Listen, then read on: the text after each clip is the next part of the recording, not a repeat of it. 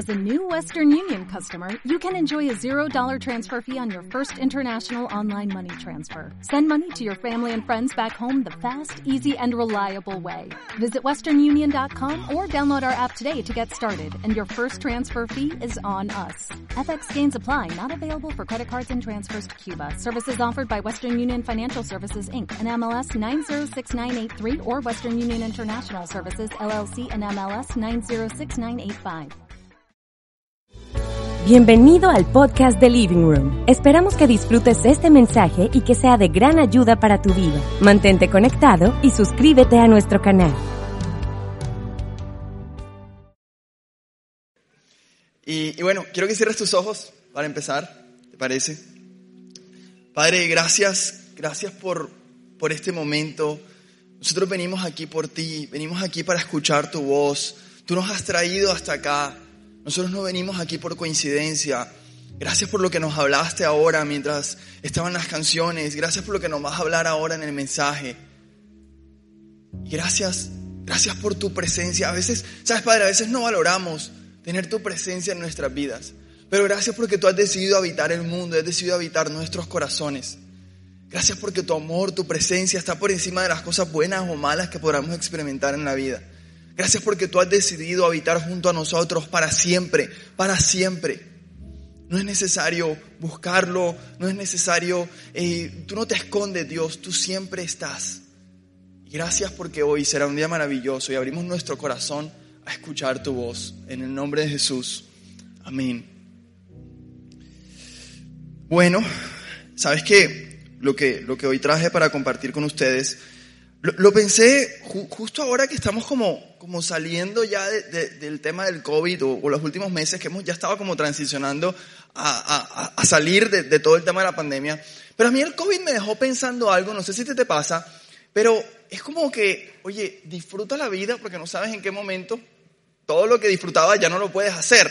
Entonces es como que eh, la palabra disfrute cobra un sentido en la vida. Las cosas que nosotros normalmente asociábamos con disfrute las dejaste de hacer por un tiempo. Además, el trabajo, que normalmente no lo asocias con disfrute, te lo llevaste a la casa, donde quizás sí haces cosas que asocias con disfrute. Entonces muchos estaban trabajando mientras veías la serie de Netflix y es como que disfruto mi trabajo. y es como que nos hizo cuestionarnos eh, oye, el significado de disfrute, ¿qué es disfrutar la vida de ahora en adelante? que después de esto, ¿cómo vamos a disfrutar la vida? Y, y, y por eso te trajo un mensaje que he titulado, ¿cómo encontrar el disfrute genuino de la vida? ¿Cómo encontrar el disfrute genuino de la vida? Algo genuino es algo real, es algo que no es pasajero, es algo que sientes por dentro. Lo genuino se percibe. Uno sabe, uno sabe cuando tiene enfrente a una persona que tú dices, ¿me está vendiendo humo o es real? Lo genuino se percibe. Entonces, yo lo que quiero es que tú salgas de aquí entendiendo cómo experimentar el disfrute de la vida de una manera genuina. Y voy a empezar hablando de vende humos, mentira. Voy a empezar hablando de, eh, de ventas, de cómo vender. Por, por si acaso no creces espiritualmente, de aquí sales facturando. Mínimo sales facturando. Y es acerca de la teoría de ventas de Jordan Belfort, del lobo de Wall Street. Jordan Belfort tiene un entrenamiento en ventas. A mí me gusta mucho la forma en que él explica las ventas. Y dentro de la teoría de ventas de Belfort, él establece que las ventas tienen un caso lógico y un caso emocional. El caso lógico es donde el vendedor le explica al comprador los aspectos y las características lógicas y específicas del producto o el servicio que está ofreciendo. Materiales, fechas, eh, procesos, si es un servicio, eh, cómo, cómo, cómo funciona el producto o el servicio, las cosas específicas lógicas del producto o el servicio. El objetivo es que para el comprador, pues la compra haga sentido en la mente, que la gente entienda, wow, voy a recibir un beneficio por lo que estoy pagando. Y el caso emocional es donde el vendedor tiene que hacer que el comprador se visione utilizando el producto o el servicio, qué le va a hacer sentir, qué va a mejorar su vida, es producir todas esas emociones. Por ejemplo, cuando tú compras un celular, wow, ese celular, ¿cómo me va a hacer sentir cuando lo tenga? Es la parte emocional de las compras, ¿ok? Muchos, muchas empresas utilizan incluso para ese caso emocional las promociones como para crear un sentido de urgencia, de, de fear of missing out. Yo no me puedo perder de tener este producto. Ese es el caso emocional. Y es muy interesante porque nosotros los seres humanos somos personas, algunos más dados a la lógica y algunos somos más dados a las emociones. Y de acuerdo a eso es tu psicología de compra. Las personas más emocionales son compradores emocionales, son aquellos que les llega un correo que dice, tú necesitas comprar esto. Y van donde el esposo, la esposa, y necesito unas cositas. el correo dice que yo necesito unas cositas.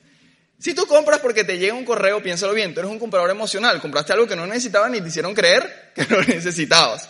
Del otro lado estamos los compradores que somos muy lógicos, tú no me quieres a mí de comprador, de verdad. Podríamos ser amigos hasta el día que me tengas enfrente vendiéndome algo. Yo pregunto las aleaciones de material, tabla periódica, de qué está hecho lo que estoy comprando. Los compradores emocionales necesitamos tener las características específicas y tienes preguntas que la gente normalmente no hace, pero los compradores lógicos hacen esas preguntas. A veces los vendedores se frustran porque dicen, Dios mío, quítamelo de enfrente o lo asesino, pero necesitan vender, necesitan vender. Entonces es como un manejo emocional ahí. Entonces, pero lo curioso de esta teoría de ventas y lo que a mí me llama mucho la atención es que no importa si la persona que tienes enfrente es un comprador lógico o un comprador emocional, todos los seres humanos para acceder a la compra necesitan que tú expliques los dos casos. Porque si es una persona emocional, la persona emocional, por muy emocional que sea, no es tonta. Necesita que la compra tenga sentido. Y si es una persona lógica, por muy lógico que sea, necesita sentir ciertas emociones del producto o del servicio que tiene enfrente. Todos los ejercicios de, de vender un producto deberían incluir lo lógico y lo emocional. Ahora mira esto. Ya hablando de la vida y hablando de este disfrute, a veces nosotros, porque todos queremos ser felices y todos queremos disfrutar la vida, caemos en ciertos extremos. Caemos en creer que el disfrute se trata de momentos que generan emociones, placeres momentáneos, esos momentos altamente emocionales. Eh, quizás, no sé, una fiesta con amigos o un viaje, momentos altamente emocionales, momentos que generan sensaciones momentáneas. Hemos creído que el disfrute está ahí. Pero por otro lado, hay otras personas que creen que el disfrute está en trabajar, construir, ahorrar, hacer cosas, acumular cosas, tener un estatus, alcanzar ciertas cosas. Aunque no lo creas, estas personas también están buscando la felicidad y creen que la felicidad está justo en eso. Entonces nosotros nos movemos en estas distorsiones. El disfrute es esto, pero espérate, pero también es esto. Entonces no sé si te pasa, a veces tú estás trabajando y trabajando y trabajando y dices, necesito unas vacacioncitas. Y te vas de vacaciones y estás en las vacaciones y no disfrutas porque dices, ¿será que me tomé muchos días de vacaciones? ¿Será que me estoy gastando demasiado dinero? Quiero volver a trabajar. Entonces es como que no te hallas buscando este disfrute de la vida. Y mira que hay una historia en la Biblia que habla de eso y normalmente no lo asociamos con eso. Y es la historia de dos hermanos y un padre. Cuenta Jesús, Jesús está contando esta historia. Dice que un padre tenía dos hijos. Uno de los hijos le pide parte de la herencia y se va a malgastar la herencia a un país lejano y se gasta el dinero en rumba, en fiestas, en estas cosas que asociamos con disfrute emocional. Y, y se da cuenta que había malgastado todo su dinero, no tenía con qué comer, y había llegado a una situación donde estaba literalmente durmiendo con cerdos, cuidando cerdos, pensando en comer comida de cerdo. Y él dice, oye, ¿yo por qué me vine de la casa de mi padre? allá por lo menos tendría comida. Los trabajadores de la casa de mi padre están mejor que yo ahora, cuando yo tenía el estatus de hijo, y decide emprender el camino de regreso a la casa de su padre. Dice la Biblia que cuando, cuando, el padre lo ve, por cierto, es, es, mi pasaje favorito de la Biblia porque me impacta mucho cómo revela el corazón de Dios. Dice que cuando su padre lo ve a lo lejos, sale a su encuentro y lo recibe con abrazos y besos. Y luego le dice a sus trabajadores, oye, vamos a hacer una fiesta para celebrar que mi hijo ha vuelto a casa. Y hacen un banquete enorme, matan al becerro más gordo, mejor dicho, ayer que fue el concierto de Maluma, Madonna, eh, todos invitados, era la fiesta de la fiesta para celebrar que su hijo había vuelto a casa.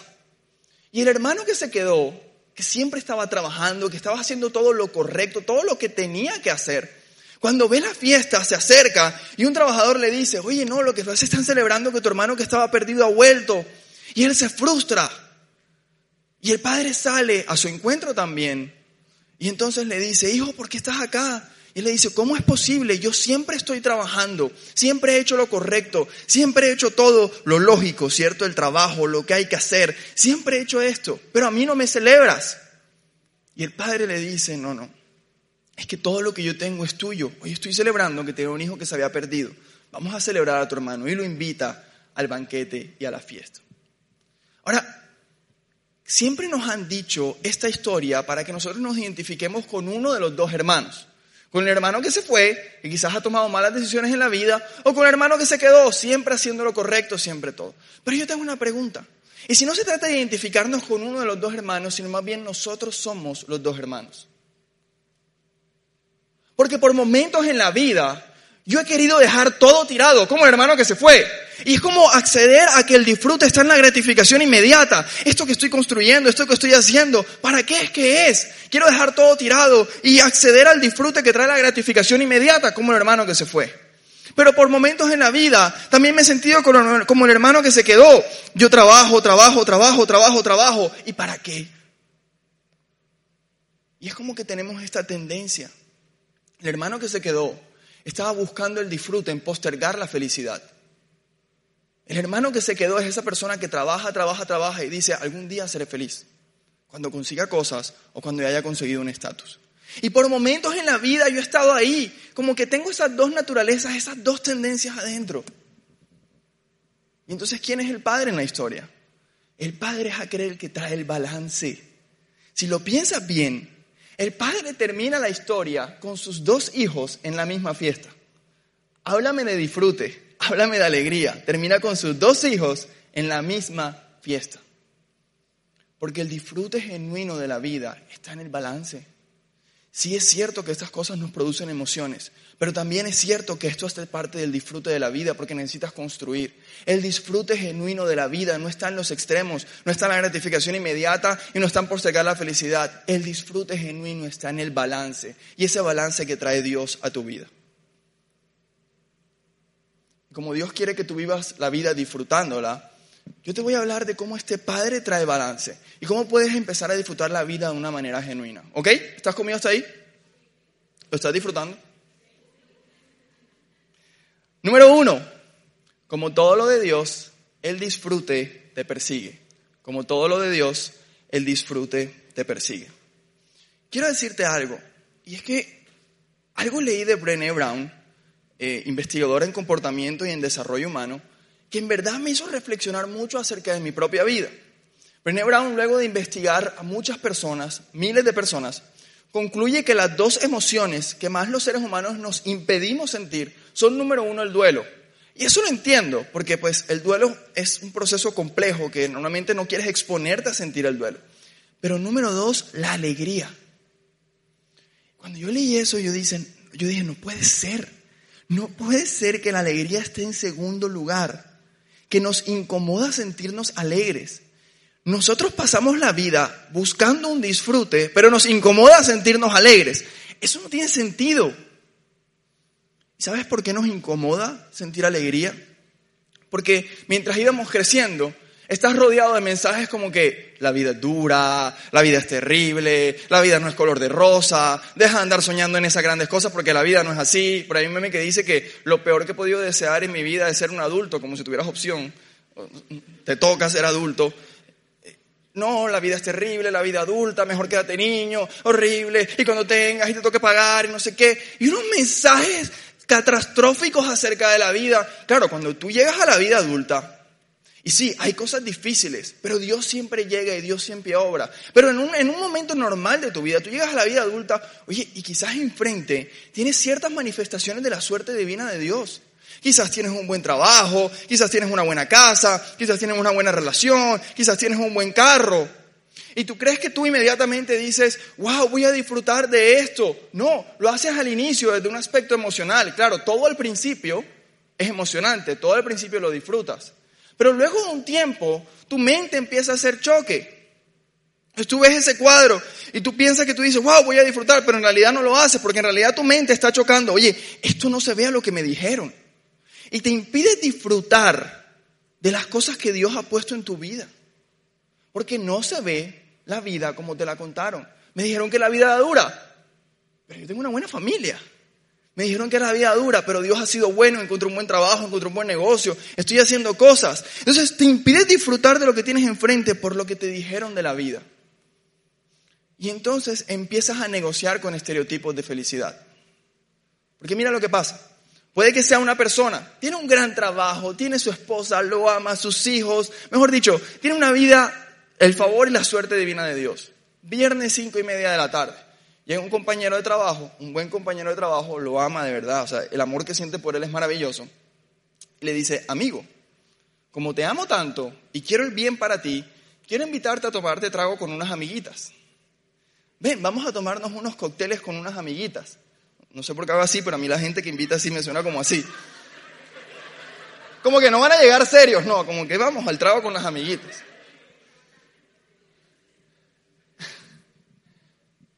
Y sabes, este personaje, que wow, Dios ha sido bueno, el año de la suerte divina en todo su esplendor, este personaje responde de la siguiente manera, amigo, no puedo, porque me toca ir a mi casa, me toca ir con mi esposa, me toca hoy salir a comer con mi esposa, me toca cuidar a mis hijos, me toca manejar mi carro, me toca llegar a mi lindo apartamento, me toca, eh, me toca la vida. La expresión me toca es nuestra manera de negociar con ciertos estereotipos de felicidad. Claro, porque es que ese trago con las amiguitas, eso sí dice la sociedad que disfrute. Pero esto no. Entonces, como esto no, tú te sientes mal. Oye, yo no puedo disfrutar esto porque es que esto no lo asocian con disfrute. Esto sí. Entonces utiliza la expresión me toca para negociar con estereotipos de felicidad. Pero yo te invito a que dejes de perseguir estereotipos de felicidad y dejes de sentirte mal de disfrutar el favor de Dios en tu vida. Y entonces cuando tú usas la expresión me toca demasiado tiempo, me toca ir a trabajar, me toca ir a trabajar, me toca ir a trabajar. El trabajo que además algún día le pediste a Dios, me toca ir a trabajar. Luego de un tiempo, esa expresión me toca hace que le pierdas el valor a las cosas. Entonces, claro, cuando le pierdes el valor a las cosas, ya no hay ningún disfrute en ellas. Solo porque por mucho tiempo utilizaste una expresión de carga a lo que debe ser una bendición. Mira que el mismo Jesús el mismo Jesús, lanzando una expresión maravillosa, dijo, hey, a mí nadie me quita la vida, yo la entrego voluntariamente. ¿Sabes qué estaba diciendo? Hey, a mí no me toca ser el salvador del mundo. Yo disfruto ser lo que Dios me llamó a ser. Yo disfruto las cosas de Dios en mi vida.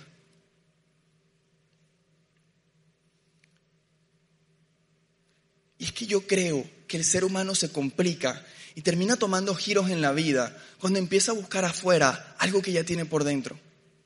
Es como que tú quizás quieres paz y estás corriendo en la vida buscando la paz, pero vienes al living room un día y te dicen, hey, la paz de Dios ya está sobre ti. Y es como que tú giras, te das cuenta que la paz de Dios viene persiguiéndote y vuelves a la vida y ahora ves paz en momentos donde antes quizás no, no veías paz. Lo mismo sucede con la abundancia, con las finanzas. Tú estás persiguiendo, wow, riquezas, quiero abundancia, quiero dinero, quiero todo. Persiguiendo y persiguiendo.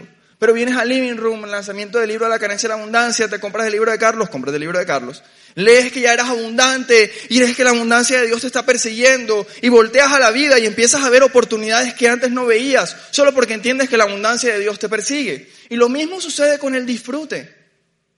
Yo quiero que tú hoy entiendas que quizás tú estás persiguiendo estereotipos de felicidad porque tú quieres disfrutar la vida. Pero quizás hoy es un día donde debes voltearte y darte cuenta que como todo lo de Dios, el disfrute te viene persiguiendo. Y quizás vas a voltearte nuevamente a hoy mismo disfrutar ciertas cosas con que la sociedad no asocia con disfrute.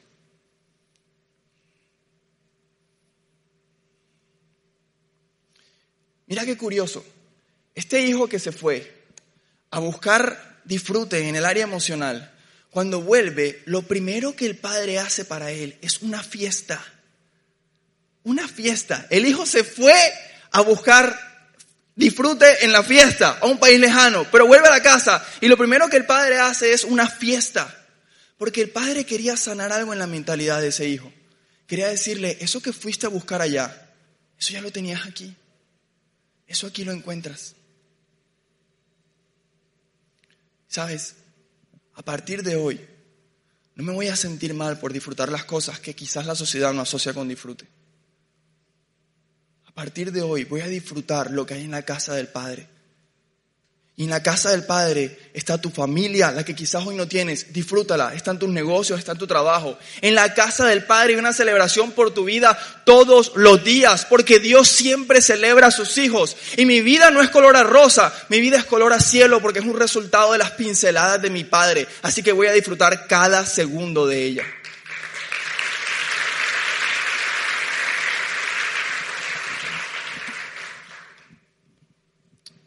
Y número dos, quiero que me ayudes a leerlo en la cuenta de tres, uno, dos y tres. Mm. Allá en el lobby tenemos café, por si acaso están dormidos y necesitan café y quieren tomar. Uno, dos y tres. Ahora te voy a hablar del segundo hermano. Primero te hablé de este hermano que se fue buscando la gratificación inmediata, ¿cierto? Esto de perder el valor a las cosas y encontrar el disfrute en la casa del Padre donde él ya estaba.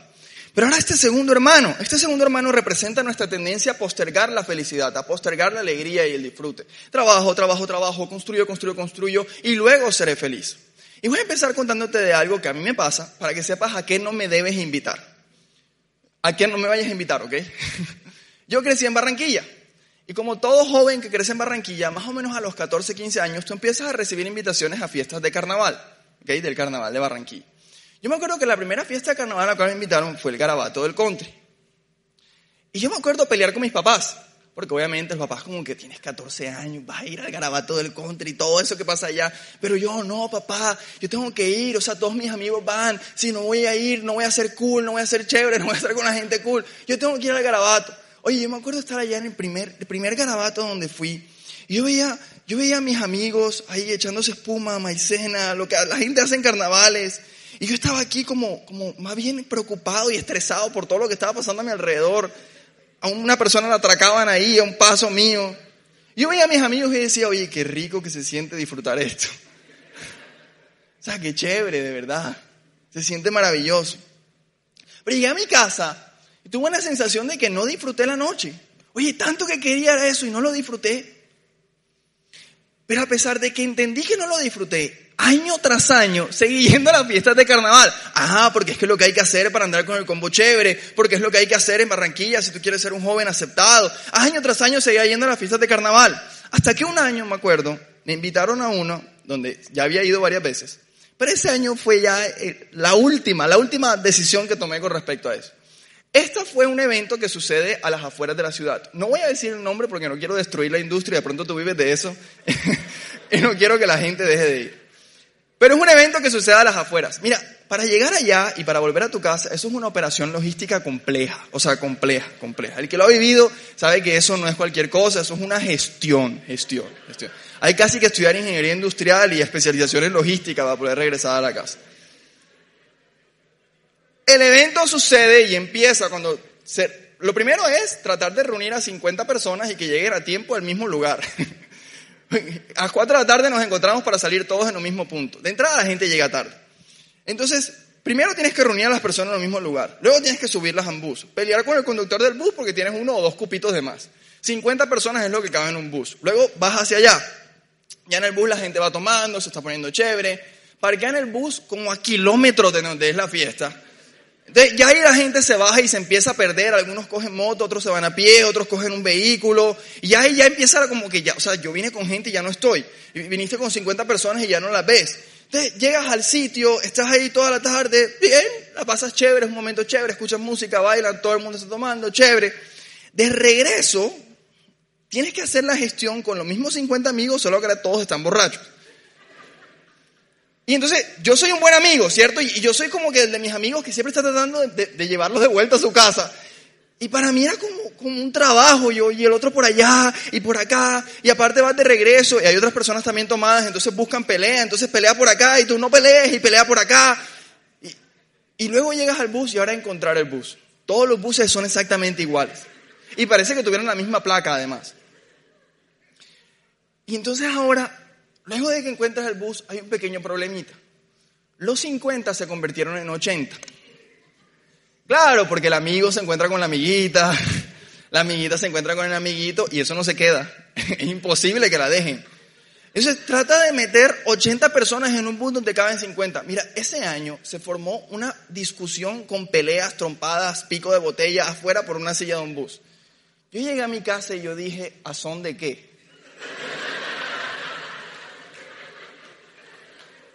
O sea, yo por qué es que voy a esto? Yo no lo disfruto. De una vez por todas tomé la decisión de no volver a algo que yo no disfruto. Y te puedo decir que genuinamente yo iba simplemente porque era, uno, lo que todo el mundo hacía y dos, por una cuestión de identidad, ¿cierto? Porque si voy, soy chévere, si voy, soy aceptado, es lo que la gente hace, pero no lo disfruto. Si tú no tienes claro tu identidad, puedes terminar tomando decisiones de hacer cosas que genuinamente no disfrutas. No es genuino eso, solo por no saber decir que no. Incluso cosas que puedan ser moralmente aceptadas, como por ejemplo un cargo en una empresa. Cuando tú no tienes claro quién tú eres y tu identidad, tú pasas la vida trabajando, como el hermano que se quedó, trabajando y trabajando y trabajando y trabajando y trabajando para conseguir un estatus. Porque el problema de este hermano es que quería ser afirmado y aceptado por el padre. Cuando él se encuentra con el padre, le dice, oye, yo siempre he trabajado, pero tú lo que estás celebrando es la identidad de aquel, el loco que se fue a malgastar el dinero. ¿Por qué no celebras lo que yo represento? Es una cuestión de identidad. Porque el problema no es trabajar, el problema no es construir, de hecho es lo que debes hacer. El punto es por qué lo haces. ¿Lo haces para conseguir una identidad que ya tienes? ¿Lo haces para conseguir un estatus? ¿Estás postergando la felicidad cuando sea el empresario exitoso? Ahí voy a ser feliz. Cuando tenga el cargo de gerente, de coordinador, ahí es que voy a ser feliz. Cuando tenga viva en el barrio donde quiero vivir, el carro que quiero tener, ahí es que voy a ser feliz. Estás persiguiendo una identidad cuando tú tienes el estatus más alto y es que eres hijo o hija de Dios. Y ahí no vas a encontrar un disfrute. Mira que el mismo Jesús, un día llegaron al templo y, quiero que sepas algo, en ese momento de la historia, en ese momento, porque Jesús no había muerto y no había resucitado, justo en ese momento de la historia, la presencia de Dios habitaba en la tierra en dos lugares. Número uno, en el templo, ahí habitaba la presencia de Dios, había un espacio donde habitaba la presencia de Dios.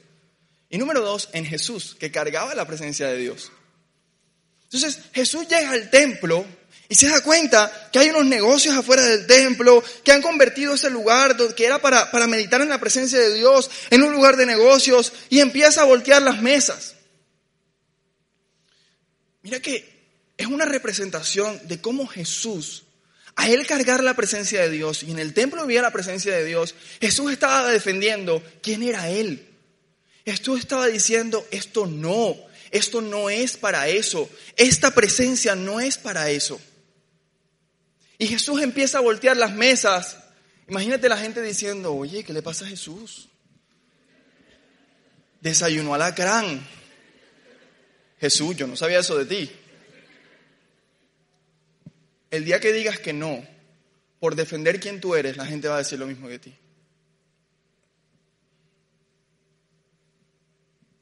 Pero es válido voltear la mesa.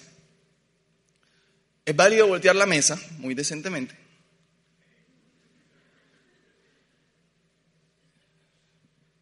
Discúlpame si yo no disfruto lo que tú disfrutas. Hay un disfrute asociado a quién yo soy, quién soy en Dios. Mira que este Jesús una vez se perdió y no lo encontraban. Y cuando lo encontraron lo encuentran en el templo. Y cuando lo encuentran, él hace una expresión maravillosa. Dice, ¿por qué me buscaban? ¿Acaso no sabían que en los negocios de mi padre me es necesario estar? Y mira lo que dice después. Mas ellos no entendieron. Cuando tú entiendes que eres un hijo, una hija de Dios, en los negocios de tu Padre encuentras un disfrute genuino. Por eso te es necesario estar en ellos. Y sí, quiero que sepas algo. Los domingos, nosotros los voluntarios de esta comunidad, podríamos estar haciendo otra cosa que la sociedad asocia con estereotipos de felicidad. Pero permíteme decentemente voltear la mesa y decir, nosotros disfrutamos esto. Son los negocios del Padre en nuestra vida. Yo disfruto esto. Estoy con mi papá. Quiero que sepas algo. No todos los negocios que hoy tienes en tu vida son los negocios de Dios. No todas las relaciones que hoy están en tu vida son negocios del Padre para ti. No todas te van a traer un disfrute genuino. No todos los trabajos y negocios que te ofrecen son los negocios del Padre para tu vida. Tienes que ser sagaz, tienes que aprender a conocer cómo se ven esos negocios para que termines, para que puedas saber a qué le dices que sí, a qué le dices que no y puedas experimentar ese disfrute genuino en las cosas que sí son los negocios de Dios contigo. Y los negocios de Dios, número uno, nunca van a ir en contra de quien tú eres. En los negocios de Dios puedes ser tú al 100%. Número dos, en los negocios de Dios, los negocios de Dios no traicionan tu sistema de creencias. Eres quien eres y eres lo que crees. En los negocios de Dios vas a explotar al máximo tus talentos y tus habilidades. Piénsenlo bien. Si a mí mañana me ofrecen ser cantante de una banda, ustedes se perderían de verme cantar. Yo no canto, canto horrible. Canto horrible. Eh, no hay que ser tan espiritual para saber que ese ofrecimiento no viene de Dios. Y yo sé que es un ejemplo extremo, pero muchas veces se están ofreciendo cosas que no van asociadas a ciertos talentos y habilidades que tú tienes. Y quizás no es un negocio de Dios en tu vida, porque los negocios del Padre explotan al máximo las habilidades que Él mismo ha puesto en ti. Y por último, los negocios de Dios contigo en la tierra tienen que ver con un impacto y un propósito más allá de tus propias necesidades porque tú eres un reflejo de Él en la tierra. No hay nada que yo disfrute más que construir lo que es de Dios en la tierra. Mira lo que te voy a decir. Si tú me invitas a vacaciones seis meses, tú me dices, vámonos a vacacionar por Europa, Bali, Indonesia, Ibiza, por seis meses, yo no lo voy a disfrutar. Te aseguro que no lo voy a disfrutar. Porque yo estoy construyendo un negocio que requiere que yo esté enfrente de él. Y ese negocio yo creo que es un negocio de Dios en la tierra. Disfruto construir lo que Dios me llamó a construir en la tierra. No quiere decir que no me vaya de vacaciones, pero seguramente no disfrutaré esa vida donde estaré vacacionando porque estoy disfrutando lo que estoy construyendo.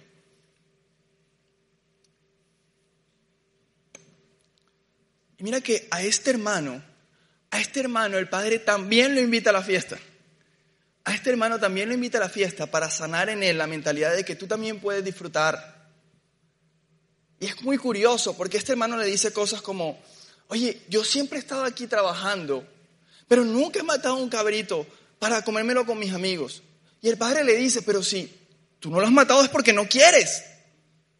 ¿Y sabes por qué? Porque quizás ese hermano no estaba pensando en matar un cabrito para hacer una fiesta. Él no disfruta eso, él disfrutaba trabajar.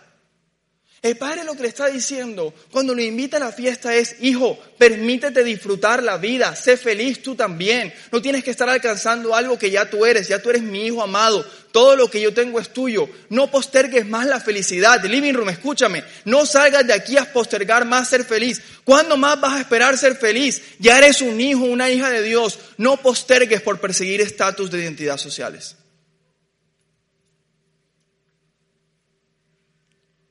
Porque en quien tú eres, en quien tú eres, vas a encontrar un disfrute genuino. Y por último,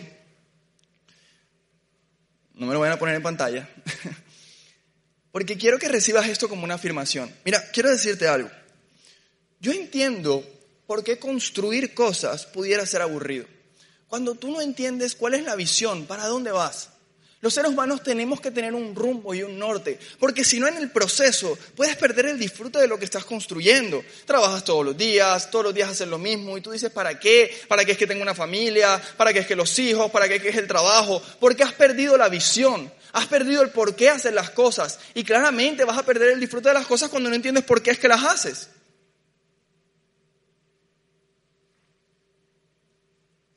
Pero hay algo que me encanta. Y es que el Padre, el Padre es el que trae balance, invitando a sus dos hijos a la misma fiesta. Invitando a tus dos hijos al disfrute, a la fiesta, a celebrar. Pero esa fiesta, esa celebración, ¿dónde era? ¿Dónde era? En la casa del Padre, la casa que todos estaban construyendo. Ese disfrute sucedió en el lugar donde los tres estaban construyendo juntos. Quiero que sepas algo y lo vas a ver en pantalla. Tú estás construyendo algo grande. Deja de desmeritar lo que estás construyendo. Tú estás construyendo la casa del Padre en la tierra.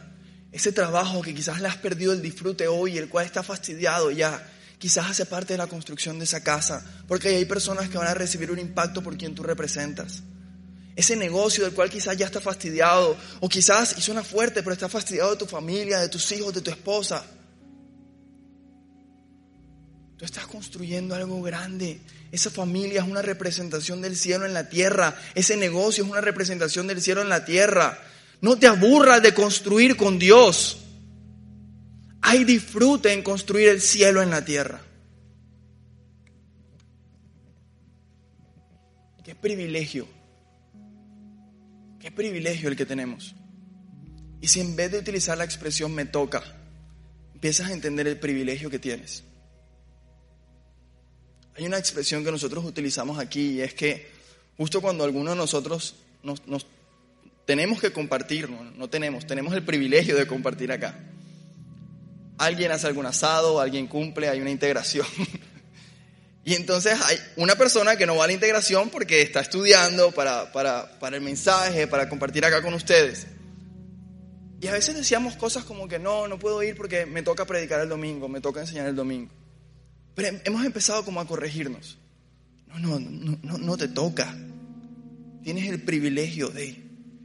Y entre nosotros mismos, cada vez que escuchamos a alguien que dice me toca, ya hasta nos sentimos mal, ah, porque a veces es costumbre, sale de mi boca, pero ya te sientes mal. Y qué bueno que eso suceda. Qué bueno una, una comunidad con esa cultura, donde a nadie le toca vivir, la gente disfruta vivir. Porque de eso se trata la vida. De un balance donde disfruto lo que estoy construyendo Disfruto estos momentos, pero disfruto lo que estoy construyendo. ¿Sabes? Quizás tú eres de las personas que ha tomado ciertas decisiones buscando disfrute en la parte emocional, en la gratificación inmediata. Yo quiero que cierres tus ojos. Porque el Padre quiere invitarte a la fiesta a ti también. Padre, nosotros reconocemos que por momentos hemos tomado ciertas decisiones buscando esa emoción, buscando ese disfrute. Y tú lo sabes, Dios, porque tú eres un Dios de gracia. Tú sabes que nosotros tomamos esas decisiones buscando ser felices. Tú no nos juzgas, tú nos amas. Pero gracias porque hoy entendemos que eso que estamos buscando afuera lo tenemos en tu casa, en tu casa y celebración, en tu casa y disfrute. Gracias por recibirnos con los brazos abiertos. Si hay alguna persona que hoy se sienta culpable por ciertas decisiones, es claro que por tu amor y tu gracia, Dios, esa culpa empieza a desaparecer. Gracias porque nos invitas a la fiesta. O quizás tú te sientes identificado con el hermano que se quedó postergando la felicidad y todo ha sido trabajo y no me permito sentir, no me permito disfrutar la vida. Me invitan a una reunión con mis amigos y no voy. No, no, no, hace rato no salgo con mi esposa a disfrutar la vida. Quizás estás postergando la felicidad. Cierra tus ojos, porque el Padre también quiere sanar algo en tu mente. Padre, gracias. Hoy entendemos, Dios, que la carga de nuestro trabajo no reposa sobre nosotros, sino sobre ti que la, bendición no es proporcional, Señor, a nuestro trabajo, es proporcional a quien tú eres y tú eres abundante. Quizás hemos postergado la felicidad buscando un estatus que ya tenemos, pero gracias porque tenemos el estatus más grande en el mundo. Somos tus hijos, hijos de Dios, hijos del Creador.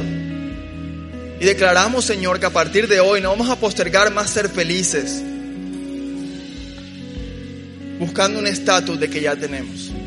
Gracias porque nosotros también somos invitados a la fiesta, a la celebración que hay en la casa del Padre, al disfrute que hay en la casa del Padre. Gracias Dios, porque hoy traes paz a esos corazones.